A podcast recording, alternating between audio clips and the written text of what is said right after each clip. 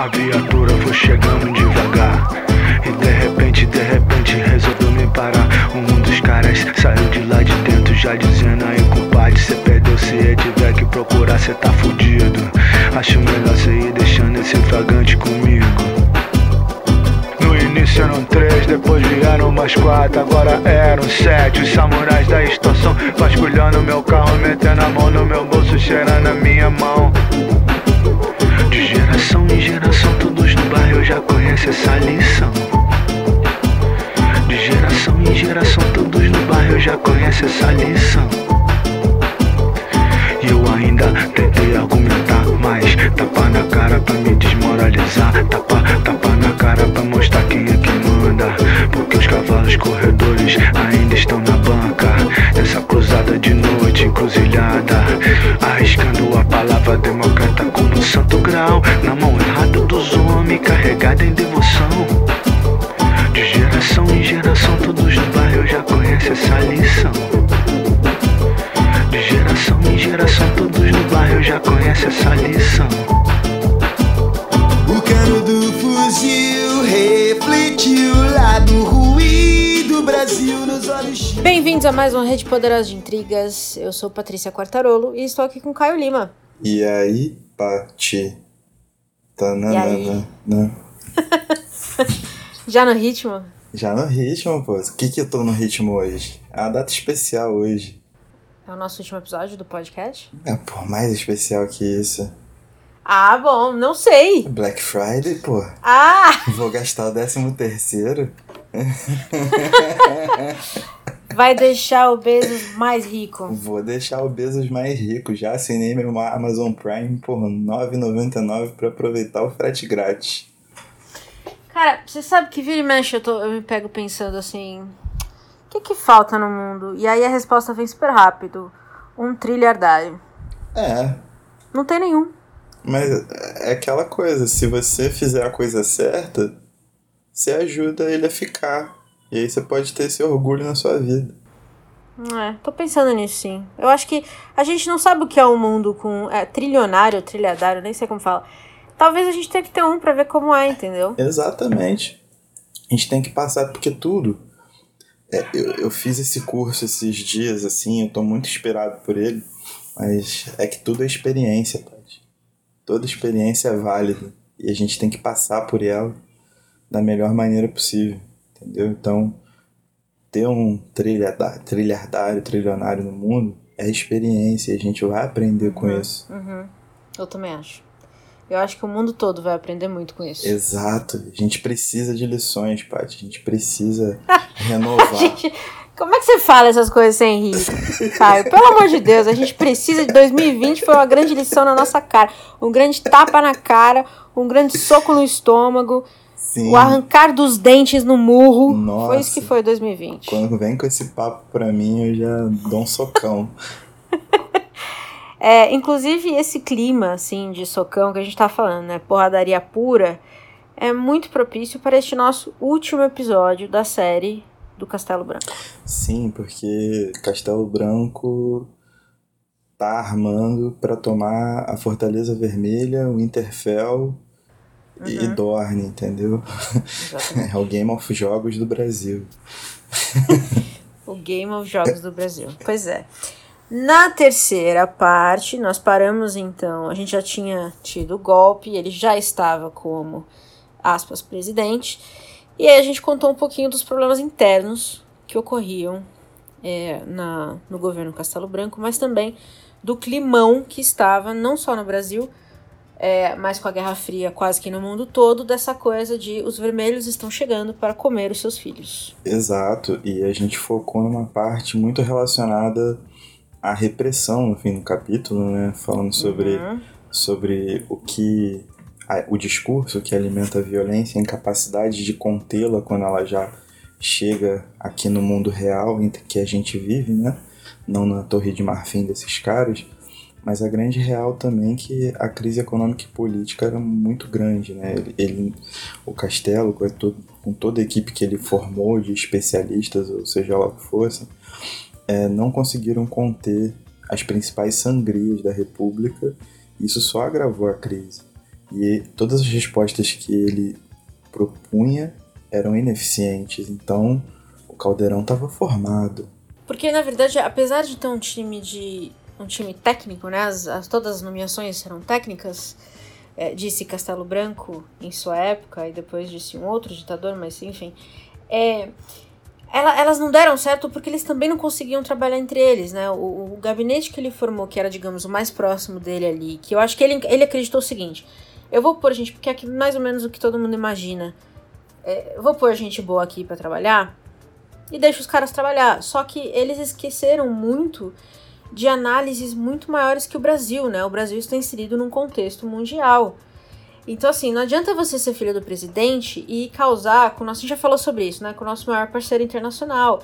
Essas análises precisam ser feitas. E acho que eles estavam tão preocupados com a ameaça vermelha que eles acharam que esse era o único risco no Brasil. Mas a verdade, e isso para mim foi de certa forma chocante lendo o livro, porque eu não, não sabia tão claro. Mas no mesmo, no mesmo pé que a ditadura se ergueu, a oposição também. Sim, né? sim. A, a, não vou chamar rebelião, mas a, a. Como é que a gente pode dizer? Eu não sei se fazer oposição, porque isso dá um tom meio que de, de igualdade, né? É, mas eu acho que vozes dissonantes foram isso. se erguendo em, vários, em várias alas. Inclusive, assim, enquanto você tinha a formação de blocos que lutavam dentro da situação, né, o, o mais claro deles, né, que é o, o, do Castelo, que era o presidente, uhum. e o do Costa e Silva, que era o linha dura, e que havia, como eu, eu lembrei no terceiro capítulo ali, é, no terceiro episódio, no caso, rompido a linha né, da República Democrática e assumido isso para ele, falou: já que eu rompi, agora vamos Uhum. até o fim. Não tem como consertar, então a gente faz o que tem que fazer e depois vai vendo que não vai dar. É, aqui embaixo, tipo, as coisas estavam muito esquisitas, porque com o agravamento da crise, as reações ou os tapa-buracos que iam sendo ah, colocados na mesa, na verdade eles só aumentavam o buraco, né? E muitos dos Uhum. setores que foram apoiadores do próprio golpe em 64, meados de 63 e 64, quando as coisas efervesceram nas ruas mesmo, eles começaram a se virar contra con- as políticas do ditador, né? E aí setores como o setor de imprensa, o setor cultural, o setor é, educacional, universitário, em sua maioria, começaram a ganhar muito corpo e muita voz. E já não se podia, ou já, já se tornou algo um pouco fora de contexto você reprimir com violência, porque você tinha todas as lentes das mídias internacionais discutindo acerca do que estava acontecendo aqui no Brasil de uma forma ou de outra. Já existiam denúncias muito profundas. Então, tipo, foi uma sinuca de bico, né? Se você quer falar que é uma democracia, você tem que saber respeitar o, o argumento contrário dentro de, de um jogo legal, né? Ao mesmo tempo, eles romperam com a democracia justamente para suprimir esse argumento contrário. Então, eles ficaram num paradoxo. Porque por mais que eles tirassem as plataformas dos políticos da oposição, e isso foi feito logo no começo, e não parou, né? Então, se você não, não está com o governo, você automaticamente estava fora da política. Eles começaram a tirar, é, tirar as plataformas dos políticos e os, tire- os direitos políticos das pessoas, como a gente comentou. E ainda assim, a, a resistência ou as vozes dissonantes continuaram a surgir. É, e teve uma época, e eu, eu tentando lembrar enquanto eu tava lendo se eu tinha essa impressão, porque me falaram isso eh, na escola ou conversas com alguém, é, ou se foi simplesmente uma suposição minha, eu não sei dizer. Mas eu tinha essa impressão de que é, a resistência foi apenas uma resposta quando o governo se endureceu. E na verdade a gente já tinha vozes pró, é, pró-democracia e anti-castelo no minuto que ele entrou no governo. E eu acho que ele, ninguém mais ficou chocado que ele, Sim, total. né? Que ele parecia meio inocente pra essas coisas em alguns sentidos. Não sei. É, e também, quando ele entrou ali, a, tem aquele caso muito clássico da Marinha, da Aeronáutica, quebrando pau, né? Que é maravilhoso de ler. Nossa, é maravilhoso, mas eu acho que um ponto no livro que fica muito claro o quão o castelo estava perdido é quando aquele grupo de intelectuais sobe no palanque com uma faixa Uhum. dizendo acho que ditadura não, ou alguma coisa do tipo, e um deles chama o castelo de ditador, filho da puta, na cara dele. Verdade. E- Foi o Carlos Heitor Cone, não foi o autor? Exatamente. Na cara dele. Na E cara aí ele dele. ficou. E ele nem ficou mais ofendido com o filho da puta, mas ele ficou ofendido com o ditador. É verdade. Então ele já tinha aceitado o lado cobrinha dele muito bem, mas o de ditador ainda não. Eu acredito, real, não sei. Eu acredito real que pra ele foi uma. Uma. Foi difícil esse caminho. Cara, eu acho que é um ponto muito complexo de lidar, porque. E, e o Lira faz até muito bem quando ele divide, coloca pra esse capítulo final toda a repercussão política e, e como isso fez mal pro castelo. Uhum. Porque quando ele viu na prática o que estava rolando, a cabeça dele deu um nó, deu um parafuso, sabe qual é? Total. Porque Sim. ele viu que tudo aquilo que ele acreditava de um governo técnico, hum, puramente técnico, essa visão positivista do- da, pró- da própria formação da República e também da- das instituições militares, é, essa coisa de, de ordem, de essa coisa aciada, dever moral e cívico, essas coisas todas. Mano, é- isso é uma parada muito.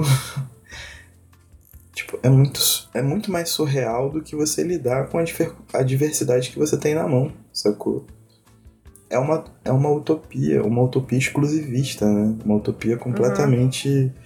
é, que pretere pessoas às outras. Então, eu acho que quando ele viu isso na, frente a frente, e como ele não aceitava que isso fosse algo tão exclusivista assim, que isso na verdade deveria ser algo normal, algo ideal, algo padrão, ele acabou ficando muito mal. Tipo, dá pra acompanhar muito claramente como ele foi meio que se degenerando, assim. É uma palavra forte, mas eu acho que é uma palavra que, que cabe. Ele tomava decisões arbitrárias, ele não sabia Uhum. como se comportar, ele, ele. Ele estourou. Tipo, É. é, é muito claro, assim, que esse lance todo de conspirador, de ser uma cobrinha, ser fofoqueiro, fez muito mal pra ele no final. Parece até uma fábula, mas é verdade. Voltou contra ele, né? Exatamente, se voltou contra ele, contra a própria memória dele, né? Pois é. Não só dele, mas de todos os ditadores, no final das contas, né? Porque. É claro. Mas eu acho que é, o, que o que dá muito a entender é aquela coisa de. Pra algumas pessoas, não pra todo mundo, mas pra algumas pessoas, normalmente, pra quem bus busca respeito dos seus pares é, pela força, é, me parece que essas pessoas sofrem muito quando o mundo não as enxerga como elas querem ou como elas acham que elas são. Eu não sei se a gente já conversou sobre isso aqui. E eu acho que foi aí que ele percebeu que é, começou a craquelar essa imagem que as pessoas tinham dele. E ele sabia disso. E eu acho que isso dói muito fundo, sabe? É, e também, óbvio, né? O, o, o Costa Silva, a gente tá falando desde o episódio anterior, maquinando debaixo do nariz dele, tal como ele também tinha feito dentro, do, dentro da caserna. Eu acho que é exatamente isso: é provar o próprio veneno do pior jeito possível, né? Não, teve, tem hora que o, Casta, o Costa Silva chega na cara dele e fala assim: Eu vou te fuder. não assim, mas quase isso. É, mas tipo. É quase É legal porque isso. amanhã vai ter, vai ter no Twitter, assim, uma citação. Eu vou te foder, Costa Silva em reunião com Castelo Branco. Eu, eu gostaria de ser popular a esse ponto, Paty. Estaria vivendo de fazer podcast. E não gastando meu décimo terceiro na Amazon. Pois é. Mas é, é muito complicado, ao mesmo tempo que elucida muita coisa do comportamento que a gente pode aprender do próprio espírito democrático e republicano no país, ver uma história girar por cima de uma personalidade desse tamanho para a história. porque a gente vê mais uma vez que só existe uma coisa capaz de solucionar os problemas do Brasil, que é o poder popular, cara. É, mas também, de certa forma, não deixa de ter uma certa, um certo utopia aí, né? Ah, mas aí a gente tem que ter alguma coisa boa na vida, né, Paty? Só se ferra o tempo inteiro, pô. É, o maior exemplo do, do Castelo tentar ser ou se manter como legalista, acho, foi a criação da Arena. Né? Foi, foi.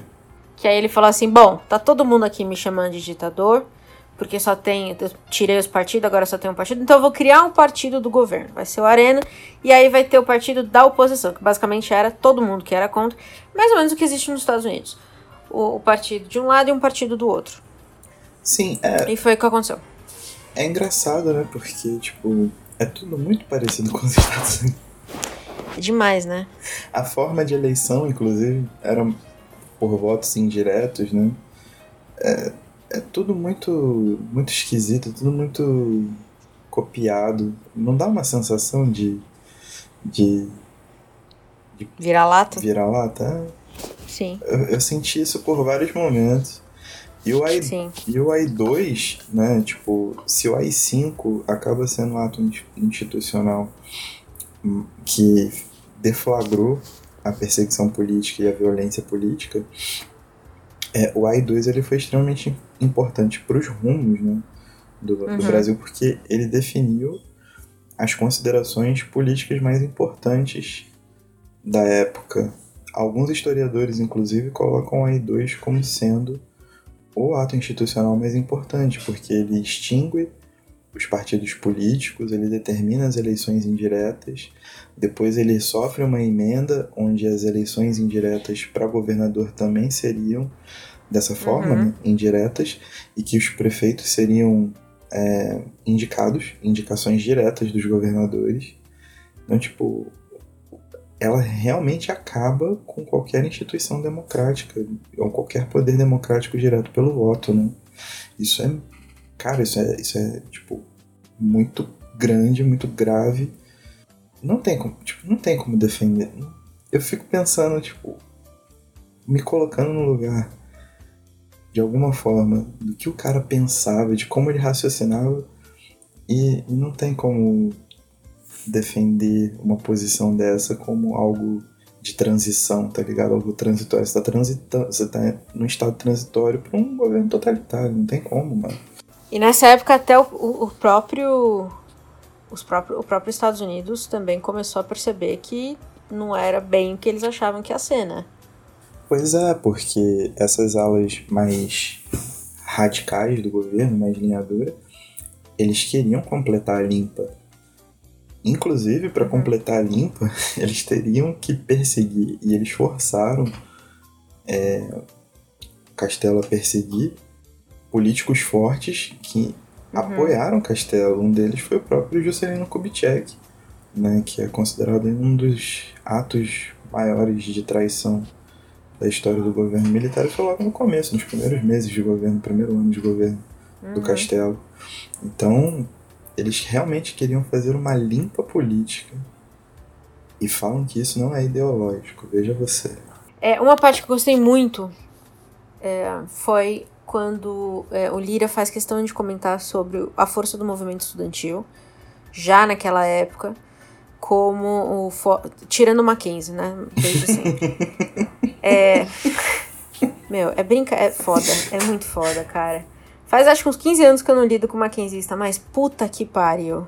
Mano, eu que não conheço nada do Mackenzie já tenho implicância com o Mackenzie.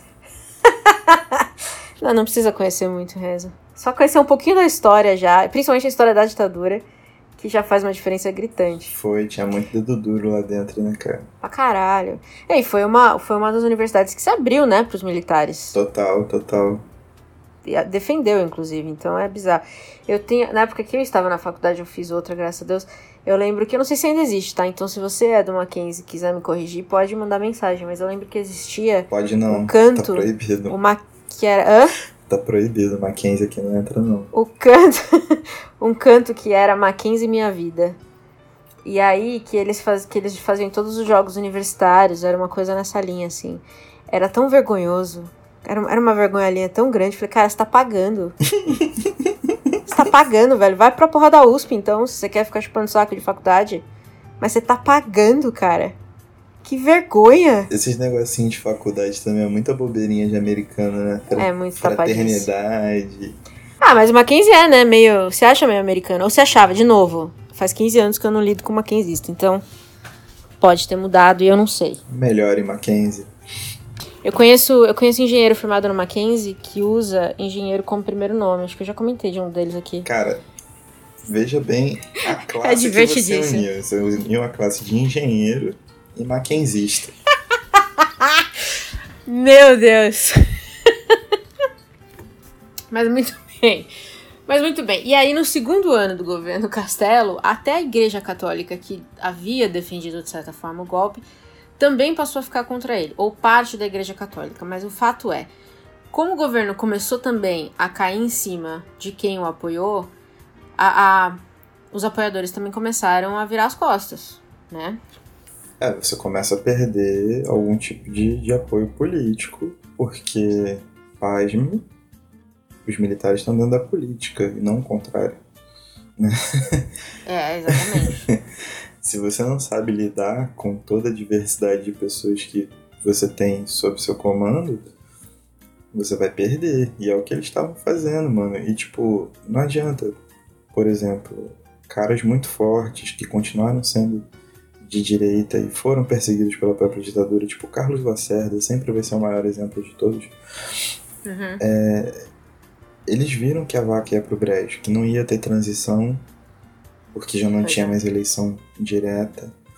Eles viam que a economia afundou e os militares não sabiam absolutamente o que fazer. Como hoje, diga-se de passagem, né? Temos alguns exemplos recentes aí, tipo 6 milhões de testes de Covid vencidos. E, cara, tem hora que você tem que descer pra fazer o jogo sujo, tipo, não tem como você não sabe qual é. Não, não que seja um jogo sujo, mas tem hora que você tem que se sujar, você tá na lama, sabe qual é? Você tá na chuva, Uhum. se molha. Você já quis ir pra lá, então você vai pra lá e faz o bagulho do jeito que tem que ser. E essa recusa, essa, essa, esse primor técnico que em muito se assemelha aos camisas verdes, famosos integralistas, cujo Castelo colocou como ministro da Educação, inclusive. Olha lá. Recorra aos anais da história. Eles viviam, mais uma vez, nessa torre de marfim. E, Uhum. e gostavam dessa posição de fazer uma limpeza. Uma limpeza política. Tipo, é muito importante frisar isso todas as vezes, mano. Porque eles queriam realmente acabar com o contrário. Sabe qual é? A ideia era Uhum. acabar com o contrário. E, e não é aquela coisa de você ficar brincando, ah, eu gosto de rosa e você de vermelho, não tem problema nenhum a gente conviver. Tipo, acabar com ideias contrárias de vida. Sacou? É nisso, depois se arrasta, né? Os anos vão passando, as coisas vão endurecendo, e você tem massacres indígenas em busca de progresso, você tem massacres quilombolas que até hoje não foram bem explicados e né, precis- precisam aí ser melhor explanados. Temos campos de concentração chancelados pelo Estado, como foi a questão de Barbacena, com Colônia, Uhum. né? Então são casos muito graves que todos eles servem para uma coisa, uma limpeza. É esse o objetivo dos caras e eles uma parte queria levar até o fim e outra parte não sabia o que fazer quando entendeu que a maioria da população não estaria aliada a isso a qualquer custo. A galera quer um pouco de paz de espírito, simplesmente. Fazer um churras no domingo, talvez. Curtir um futiba. Ah, então é muito interessante essa. Não sei, essa, esse paradoxo da sociedade brasileira. Acho que a Lilia aborda super bem, a gente falou no nosso, na nossa série sobre autoritarismo brasileiro, que é. O brasileiro é um povo violento, mas ao mesmo tempo que quando ele bate de frente com essa violência do Estado, é, ele também é um povo que não vai discutir, que não vai brigar. Ele é um povo muito passivo. quando a violência é, é, digamos, talvez mais forte do que ele, do Estado, vamos dizer assim. Acho que um exemplo muito bom disso é a recente morte é, do João Alberto no Carrefour no, em Porto Alegre. Tinha que ser em Porto Alegre. É, eu não sei, é, assim, eu vi que teve vários protestos e tudo mais, mas você vê que o brasileiro é um povo. Então é isso, né? A gente quer, a gente quer revolução, a gente quer mudar as coisas, mas se o Estado tá mais, é mais forte do que eu, não, não tem por que sair de casa. Faz sentido o que eu tô dizendo? Assim, não sei se eu tô Cara, explicando muito bem. eu acho muito louco, porque normalmente essas ideias intervencionistas elas vêm aliadas a uma ideia de progresso, né? E é o lema da nossa própria bandeira, né? Ordem e progresso. É, mas também pode ser que jogaram lá porque tinha que caber alguma coisa, né? Aí o que co- foi coube e aí foi o que ficou. Cara, eu nunca, eu sempre penso que essas coisas têm algum sentido por trás, porque senão, sei lá, tudo vira um cacete planeta. Mas o que é o Brasil, meu querido? O que é esse país? Eu não quero. Eu acho que alguém falou assim: vamos ver o que, que cabe aqui. E aí pôs ordem e progresso. Soa bem, vamos embora. Mas nunca teve ordem, nunca teve progresso Mas toda, mas toda ideia. significativo. Mas é, isso que é engraçado, tipo, toda ideia contrária, ela é ligada à desordem e a retrocesso. Uhum. E o, o Estado se aproveita disso para usar sua força contra e garantir apoio social. Se você for ver, tipo, não que isso seja cíclico, né? A história se repete uma vez como farsa, uma vez como não sei o que, outra vez como farsa, sei lá, esqueci até de citar Marx agora. Mas, tipo, é, é quase sempre assim, tá ligado? Sempre tem um poder coercitivo e hoje ainda é pior porque tem um poder coercitivo e tem a mentira e a desinformação. E quando a gente leva para casos estúpidos de, de, de racismo, de sexismo, de homofobia, etc., sempre existe uma fala contrária, que é uma fala pela ordem e pelo progresso, que é uma fala muito aliada a um legalismo, que tudo vai se resolver no voto, por exemplo, como se só de quatro em quatro anos a sua participação política tivesse algum tipo de validade. E a outra é um, um apelo pelo, pela coisa comezinha. Você nunca pode ter um excesso se você tá lutando contra alguma coisa, tá ligado? Eu acho isso muito engraçado. Então, tipo, os protestos que tiveram depois da morte do João Alberto, eles foram tratado, tratados por boa parte da mídia como uma maneira errada de se manifestar. Porque se você quer acabar com atitudes assim, você não pode ser violento, você não pode devolver na mesma doença. Tudo bem que você tem um histórico de 500 anos só apanhando, só sendo é. morto, mas você nunca pode devolver um tapa na cara com outro tapa na cara. Sacou? É, é uma mentalidade de ordem e de progresso, uma, mental, uma mentalidade de que o legal é o que vale quando as próprias leis são feitas por pessoas específicas e muitas delas não são justas, que elas parece que ficam cada vez mais entranhadas. E quando a gente chega nesse reino de desinformação que é hoje em dia, né, onde essas informações circulam de maneira muito rápida, as pessoas tendem a ler só manchetes ou nem aguentam ler porque já estão cansadas, é, isso também vem organizado de forma a, a, a sempre colocar verdades contra a parede. Né? Então as pessoas ficam, aí vem a primeira reação, uma reação de indignação. Aí depois vem várias notícias por cima que falam: ah, não, mas ele, ele agrediu a caixa, sei lá, um bagulho assim que rolou. Aí a galera fala: pô, mas não, Resumindo, não coisa. A gente vai ter quem quer queimar o Carrefour e quem quer defender a vidraça. Exato, só que o problema todo é que todos os órgãos, todas as instituições, todos os poderes defendem a vidraça e, e trabalham para que todos esses carrefoures da vida se mantenham intactos, porque esse é o jogo, tá ligado? Mais uma vez, é uma forma de mitigar pensamento contrário, tá? É uma forma, Exatamente. é uma forma muito legal, no sentido de legalista, de mitigar oposição. E a gente cai muito nesse jogo, principalmente a esquerda que se diz mais informada, mais cult, etc. Eu não, não me excluo disso, de qualquer forma. É, mas é muito isso. A gente fica muito nessa questão de apuração dos fatos quando tudo que você precisa fazer é dar um soco na cara de um racista. Porque às vezes é o que dá para fazer, entendeu? É isso. é o que deveria Às ser vezes é o que feito dá o tempo pra fazer. todo, né? É, você vê um nazista, o que, que você vai fazer? Você vai fingir que você não viu? Não, você tem que ir lá e resolver. Exato. E falando em legalista, é, e voltando pro Castelo, porque mais uma vez a gente já, já foi para outros cantos, é, essa parte legalista dele foi muito a base para a nova Constituição, né? E também o medo do que ia acontecer num governo. Tava dado já, ali no final do governo do Castelo, que o Costa e Silva ia assumir, certo? Sim, sim. Já era. O Costa e Silva nunca escondeu de ninguém que era a ambição dele, desde o começo, na verdade, né? Desde antes da, da, do golpe, a gente já sabia que ele queria ser o cara. É, ele, citando o Chorão, Marx eu erro, mas Chorão nunca, ele virou para Castelo e falou: Eu vou fazer de um jeito que você não vai esquecer. Se for, já era. é verdade, muito bom. Tá no livro, inclusive. Exatamente. Tá no livro. Lira é me contrata.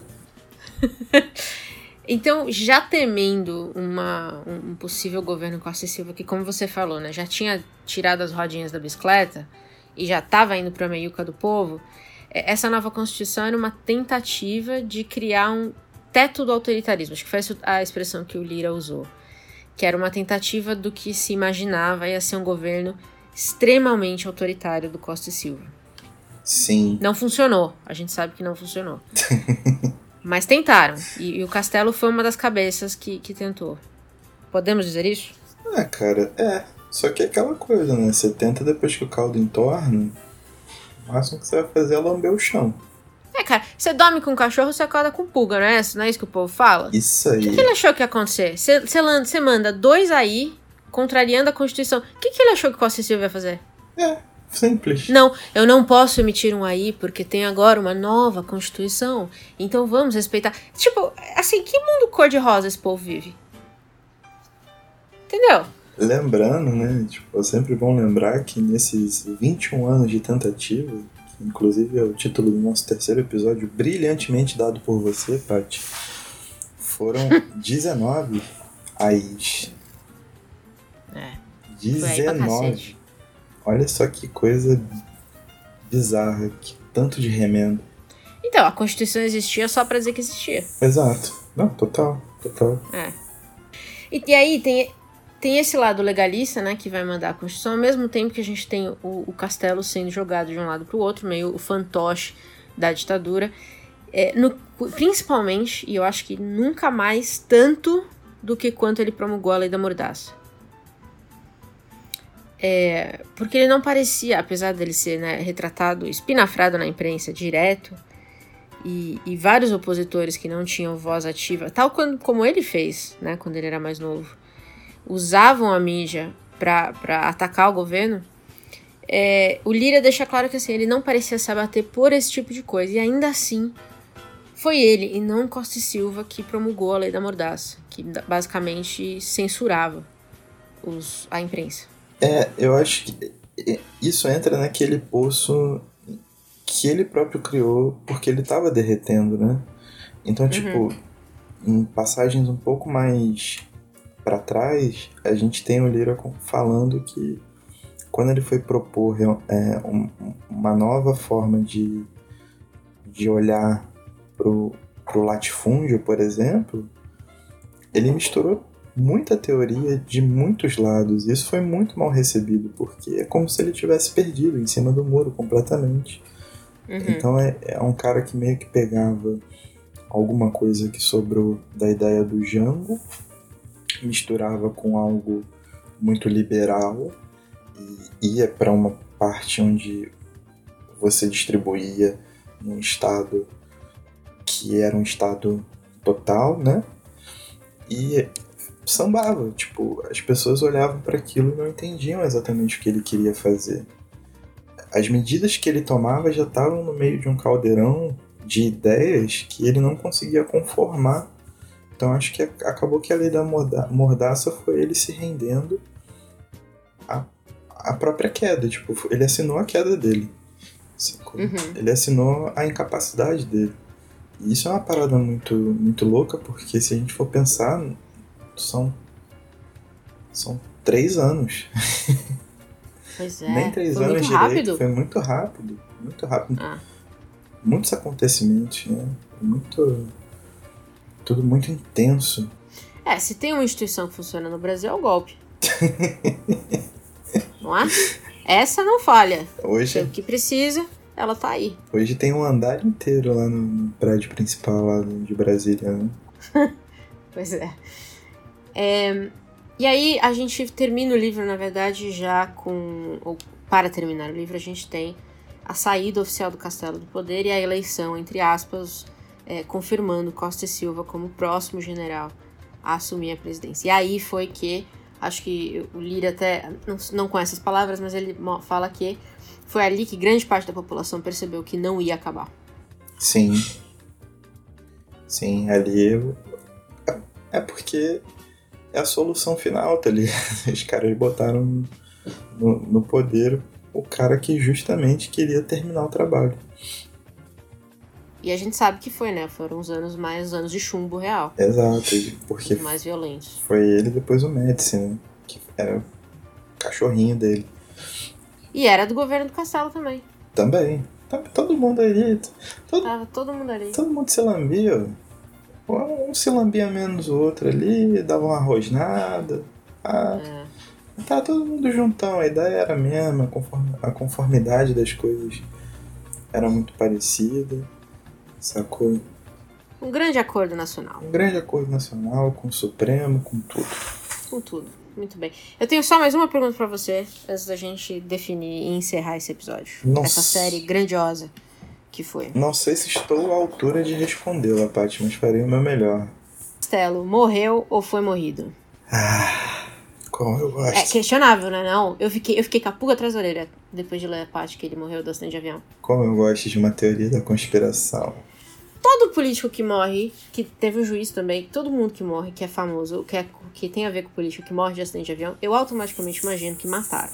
É, não tem como, né? Eu lembro. Porque, porra, cara.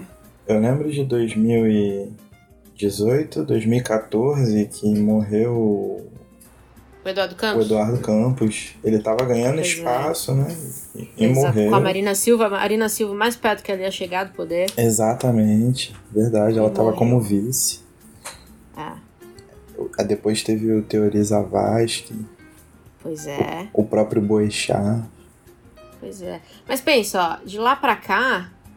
Vai, teve o Eduardo Campos e o Teori Zavascki. De lá pra cá, quantos juízes e quantos políticos morreram no acidente de avião? Caraca, mano.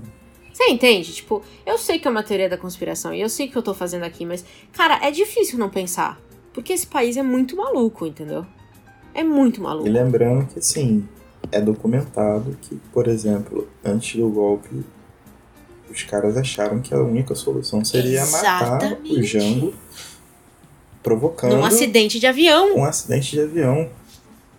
Olha aí, tô falando pra você. É, cara, é, acho que seria muito legal a gente fazer uma série sobre a paranoia que se tornou o século XX.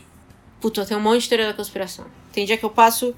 Tem final de semana que eu passo o dia só lendo sobre isso. Porque se você pegar só de América Latina, Nossa, nossa, verdade. mano, é um bagulho impressionante. As Impressionante. Américas, cara, que se você for os Estados Unidos, dá um ano de teoria da conspiração só ali. Mano, você você tem noção de que Fidel, documentado, teve 200 planos, ou planos barra tentativas de assassinato? Imagina, Eu acredito. imagina, Agora- imagina como é que é a cabeça desse maluco, mano. Todo dia alguém tentando matar o Não é, cara. doido. Maluco. A melhor teoria da conspiração que eu já vi até agora dos Estados Unidos é a nova. A mais recente é a do QAnon. Tá Ah, acompanhando? cara, É muito bom. E você tem que ser muito imbecil pra você acreditar que o Donald Trump é um infiltrado pró-democracia nos Estados Unidos. Assim, o nível de falta de escolaridade do- dos americanos tá começando a ficar dramático, É, entendeu? hum, No mundo. mas- Dramático. mas isso que eu ia falar, né? Estadunidense, estadunidense não conta pra muita coisa, né? É, Dom. A nível intelectual ali, a gente vê o quanto uma escola pública de qualidade faz falta quando a gente coloca os Estados Unidos numa ótica Olha, mais aproximada, viu? Porque meu Deus. É chocante. ali é brabo, cara. Ali é brabo. Não temos a resposta, né? Do, do- foi, foi, foi colocado como um acidente. E é isso que ficou. Mas, assim, o, da forma como o Lira coloca ali, eu também acho que ele quis deixar essa pulguinha na nossa orelha. E eu tô com ela aqui até agora. O Lira é um brincante, né? Um artífice das palavras. Lira, olha, a gente falou no primeiro episódio, né? Que foi o nosso primeiro livro do Lira Neto. E eu termino, é, ao contrário do que aconteceu com o Nafsura, que a gente começou muito feliz e terminou muito triste. Eu termino muito feliz de ter lido é, o livro e, e, assim, apreciando demais a pesquisa, o nível de pesquisa que o Lira colocou nessa obra, assim. É impressionante o tanto de contextualização que ele cria, de textura que ele põe no texto. É, é o que a gente falou em vários episódios, né? Uma frase que muda completamente o ritmo da coisa. Eu tô babando pra ler agora a trilogia do Getúlio dele, que são três catatauzinhos. Mas eu já quero ler tudo que Lira Neto publicou na vida, Sim. basicamente. Sim, total. E é aquela coisa, né? Tipo, o que eu acho mais importante em livros assim é que ele não subestima o leitor de forma alguma. Uhum. Então, ele não precisa falar assim, castelo derreteu. Mas, Sim. sabe qual é? Tipo, é- atra- É. através da própria, das próprias ações, do próprio contexto, a gente foi pegando esse, esse clima, sabe qual é? Da, da própria idade do cara, já cheio de problema na coluna, um monte de coisa. Então, é, a gente vai percebendo as coisas, a gente vai ligando os pontos, isso é muito importante porque o livro, somente um livro que no momento assim né, reverbera tanto a ponto de ter sido reimpresso, reeditado e reimpresso Uhum. no ano passado, é, ele nunca termina nele mesmo. Exatamente, É, é isso mesmo. Ele termina nas fontes aproximadas que você consegue pegar e termina também na capacidade de reflexão que a gente consegue formar. Isso é muito importante, tá ligado? Não é só o consumo da matéria, mas a, o- a, a, a, a qualidade da reflexão que você faz sobre aquilo que você tá, tá lendo, aquilo que você tá, tá estudando, tá se interessando em saber. Uhum. E eu acho que o, o, o Lira deixa excelentes chaves para isso? Para você ter a- as pontas soltas, entre aspas, para procurar mais fontes, mas também para você ter momentos de reflexão profunda, usando a vida de uma personalidade para entender todo um contexto. né? O contexto da vida da personalidade o contexto geral, já que ela foi importante Uhum. para a história recente do Brasil. Então, é um trabalho que muito me, me alegrou de verdade, assim, apesar de ter sido sobre quem foi. Eu termino o livro com essa sensação de que li um trabalho historiográfico de primeira e Sim. de que eu consigo refletir melhor sobre ideias, as ideias propostas pelo livro e ideias que eu já, já tinha na cabeça por outras experiências. Isso é, isso é muito importante. É, eu não tenho muita treta de, de- sobre quem foi, porque eu acho que é aquela coisa, né? A gente precisa conhecer os vilões também, né? Pra gente poder reconhecer os vilões de hoje, a gente precisa, a gente precisa conhecer os vilões do passado. Eu acho que a ideia de reimprimir o livro no ano passado, pra mim, é muito clara, porque e ler o livro, né, esses vários parâmetros que a gente fez aqui nos quatro episódios entre o Brasil de 64 e o Brasil de 2018 pra cá, é, eles são muito claros, muito claros. E, e, e o Lira, o Lira escreveu o livro em 2004, né? Ele não tinha como prever os rumos que na época, é, 2004 a gente tá falando do governo Lula, né? Não tinha como prever os rumos que o país ia tomar nos 20 anos seguintes.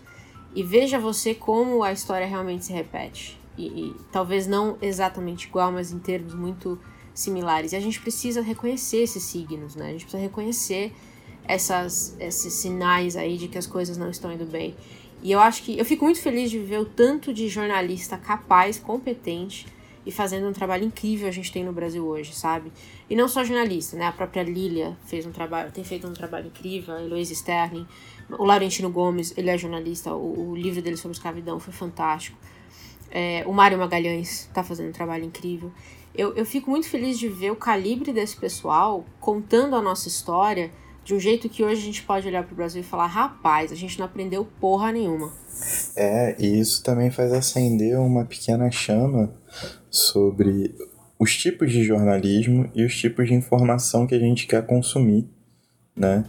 E aí eu deixo até um adendo para a relação historiográfica do jornalismo, que é dessa galera da biografia, que, que pega pontos importantes da história e trabalha junto de forma a fazer disso de, um, de uma ciência algo mais palatável pra gente, né? Seja como divulgação científica, seja como uma biografia, o que for. E também é bom ressaltar, até pelos tempos que vivemos, sobre jornalismo investigativo, né, cara? Pois é. Porque é uma parada que tá morrendo por aqui. E é justamente aquilo que é a base do incômodo e o limite, né? O limite do que é a liberdade de expressão, tá ligado? De uma pessoa poder investigar até o fundo alguma situação que tá acontecendo. E uhum. Tivemos e ainda temos ótimos jornalistas investigativos e precisamos dar mais atenção a eles do que ao, às, às colunas de fofoca, apesar de que Instagram de fofoca são bem interessantes. É, tá morrendo no sentido de estar sendo asfixiado, né? Está sendo asfixiado, está sendo morto, né? É, notícias são importantes. Aqui a gente falou muito de fake news também, não só nesses episódios, mas em outros. É, é, importante a gente entender de onde elas vêm, quem se beneficia delas. Mas o mais importante de tudo, você como cidadão lembrar, é o político trabalha pra gente. Então você pode fazer pergunta sim, é direito. Se você quer saber se a loja de chocolate dele vende chocolate mesmo, você pode perguntar. Entendeu? Exatamente. Você pode aí fazer, mandar um tweet. Você pode levantar a pergunta. É seu direito questionar. Tá vendendo chocolate ou você tá usando a loja de fachada para lavar dinheiro? É uma pergunta muito simples. É uma resposta muito clara, entendeu? É, mano, tipo. Porque qualquer dia que acontecer, você não vai ter qualquer dia que acontecer de alguém depositar 89 mil reais em cheque na sua conta, exatamente, você não vai saber como questionar. O exemplo uhum. tá aí, você precisa saber como chegar nessa pessoa e questionar de maneira, tá ligado? De maneira é correta, isso. porque é isso, mano. O dever é esse. Todo dia, é não para. Você vai comprar um apartamento num bairro rico, você não tem dinheiro à vista, mas aí vem lá um senador e compra à vista. Como? Por quê? De onde sai o dinheiro? São perguntas que a gente deve se fazer o tempo todo e a gente também deve exigir que a imprensa faça. Então, é, esse mimimi de tá investigando ele, mas e o Lula, tem que acabar, entendeu? Tem que investigar todo mundo mesmo, realmente. São perguntas que a gente tem que fazer. Mas estejam abertos a não estarem muito felizes com a resposta. Exatamente. E também né, conteste sempre a fonte das notícias, sempre dá uma olhada. Exatamente. Que nenhuma notícia tá fora de alguma ligação ideológica, sacou? Às vezes você tá só ali acompanhando porque, sei lá, a pessoa é fotogênica, mas ela tá a serviço, sabe qual é? Essa pessoa pode estar a serviço de ideais muito nefastos, então se liguem, mano, tipo, Dá uma pesquisada aí, sabe qual é? Dá um Google, o Google já dá tudo prontinho pra vocês. Cara, isso me lembra as tiazinhas que votaram no Lula, no Collor porque ele era bonito. Eu me divirto com essas histórias. Exatamente, mano. E, tipo, hoje, inclusive, no jornalismo, sabe qual é? Se você for ver. É. Se você for ver, por exemplo, a bancada da CNN, mano, todo mundo ali é. é, é Branquinho padrão. Cartaz da Boticário. É. Sacou? Pois é. cartaz é. da Natura ali, todo mundo fazendo bagulho de cosméticos. Então, tipo. E quando você vê o programa de debate, é uma sangria desatada que não leva pra lugar nenhum.